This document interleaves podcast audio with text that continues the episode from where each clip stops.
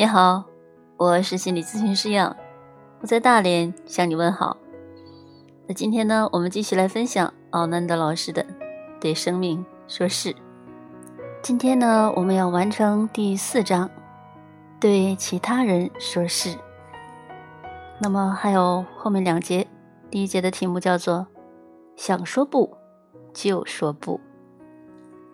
当与别人交谈时，我们说的是。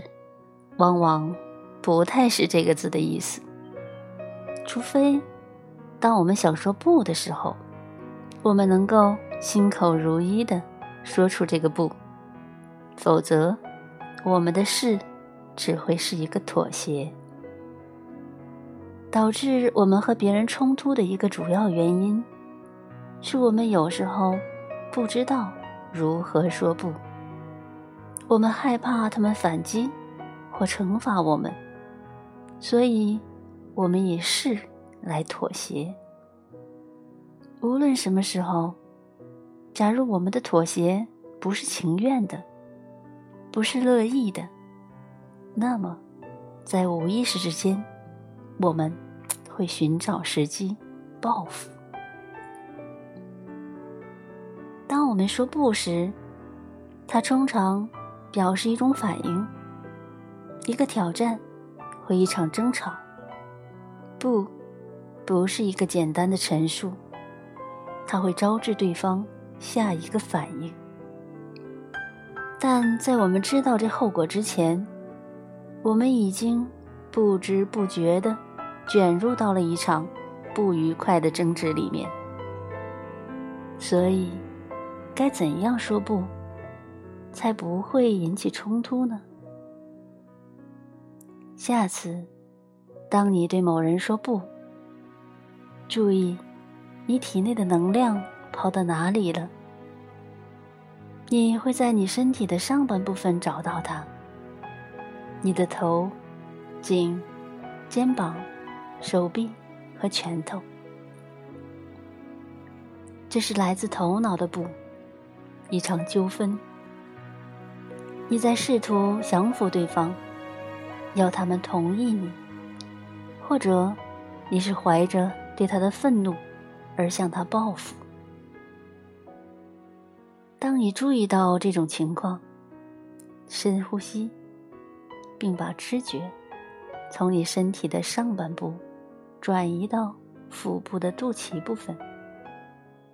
如果你喜欢，你可以想象，在你身体上半部的能量开始溶解。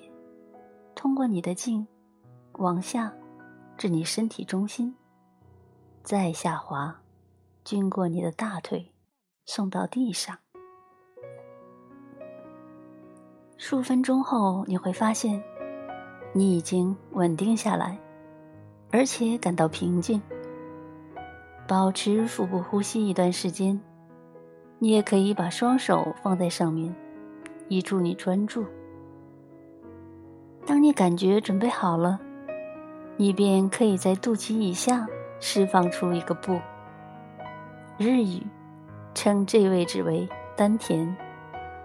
这个不应是一个简单平静的表达，不带任何说服或强迫的意味。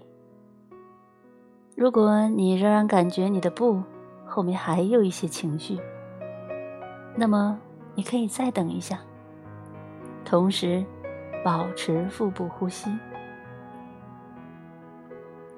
你刚刚完成了把焦点从头脑转移到体验者的过程，而体验者不用强，不斗争，他只说事实，以他的本然回应当下。当体验者被允许发言，你将会看到他带来的改变，而这完全。不同于妥协的头脑说的是，你也会看到对方的反应改变了。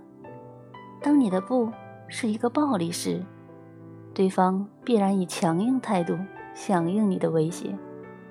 他也许不情愿的屈服了，但日后他也将伺机报复，因为他们的自我不容许遭受挫败。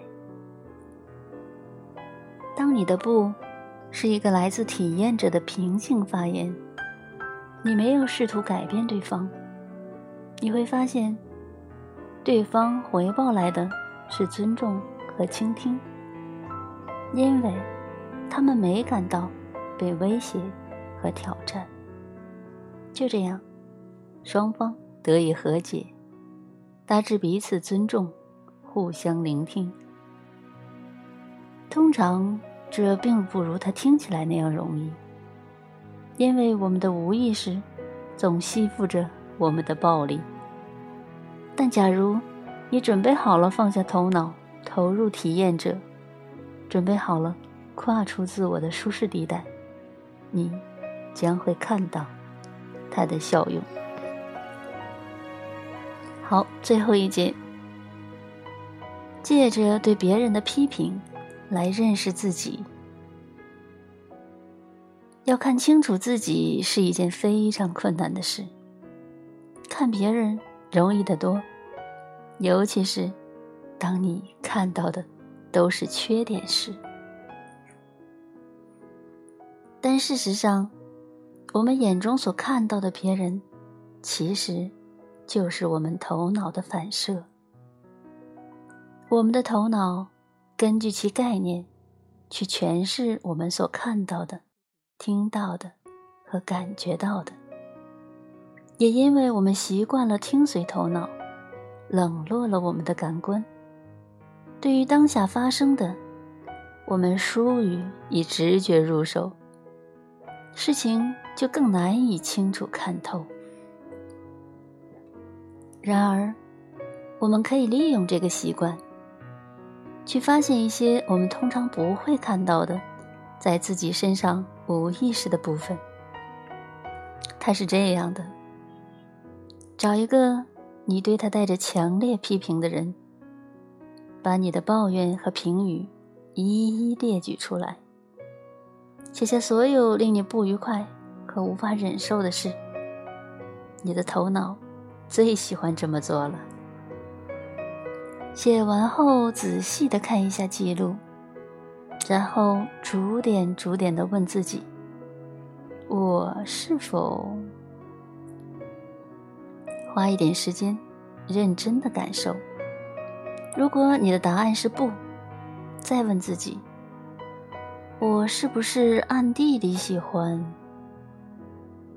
如果你这么做了，你会看到，当我们情绪性的对某人做出一个强烈批评，那是因为这个人如一面镜子般，把一些我们不接受、不喜欢和不会自己去做的事反映出来了。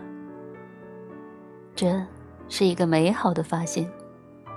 因为这意味着，借着头脑对别人发飙和斥责的这个机会，我们能更加了解哪些方面是我们无意识的反对自己，哪些方面我们要对自己说不，也让我们更清楚的了解我们的无意识习惯和模式，